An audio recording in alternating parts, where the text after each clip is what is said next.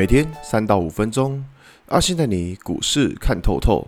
欢迎收听今天的晨间碎碎念。大家早安，我是阿信。今天是八月二十三号，礼拜一。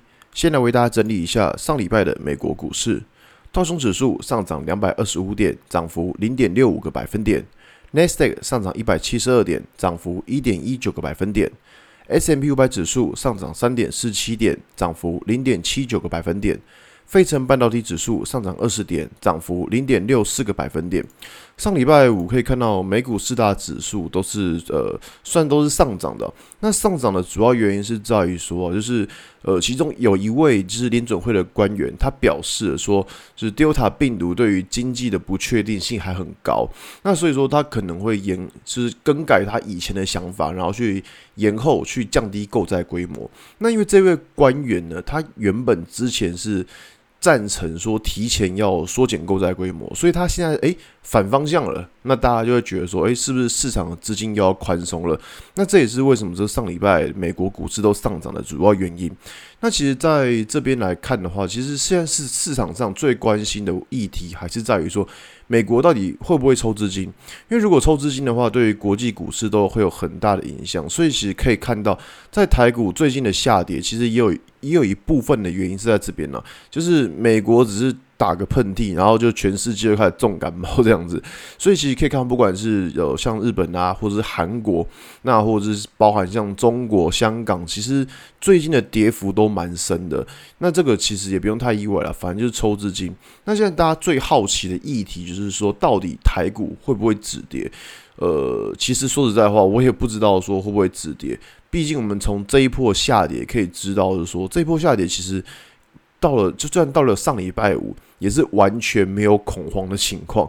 所以在完全没有恐慌的情况之下呢，其实大家不害怕，我觉得我们会比较害怕了，因为毕竟大家不不害怕，就不会看股票，这样就不会有个所谓的恐慌性卖压出来。那大家看到上礼拜五美美国股市这么强。那是不是大家好像对于那种持股的信心又会在更高了？那其实这边这边的话，我个人还是会比较偏向保守了，因为从周线的角度来看，可以发现说，目前指数还没有站上 MA 五，也就是说，现在还没有出现一个呃比较明确的一个止跌条件。那再来是说，呃，在上礼拜。呃，礼拜上礼拜五的时候公布了，就是七月份的外销订单，其实也没有说非常的漂亮。所以说，在整个经济呃，在整个基本面还不如预期的情况之下，再加上说市场还围绕就是关于说美国要抽资金的这个动作，其实，在最近的操作呃都是会偏向比较保守的。当然，如果你说要不要现在放空，我个人的想法是不至于，因为为什么？因为这一波的指数下跌，其实真的已经跌得蛮深的，跌得蛮重了。可以看到很多个股的维持率都已经到了一个呃相对低的位置，整个大盘的维持率在一个相对低的位置。所以说这边在于追空，我的想法是说，呃，就是有点不太恰当。只是说，呃，假如说接下有反弹，那大家应该是要考虑说，要不要是先降低一下手中的持股，因为毕竟我们从这一波下跌，如果你说这边就。跌完了到完全止跌嘛？目前看起来还没有，这顶多先看反弹而已。因为毕竟我们刚刚有讲过，从周线的状况还没有站上周线的 MA 五，所以这种情况都还是先单纯看反弹。那只是说，在假设在指数真的之后有反弹的情况之下，那大家要不要去稍微降低一下手中的部位，然后先规避掉这一个阶段的风险？我觉得这个是大家要去思考的，因为毕竟其实以现在的状况而言。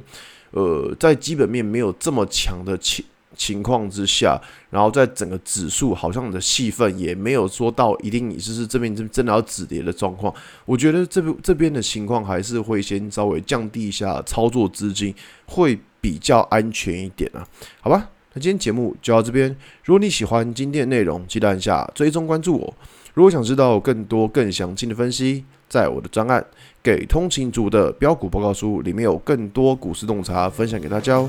阿信晨间碎碎念，我们明天见，拜拜。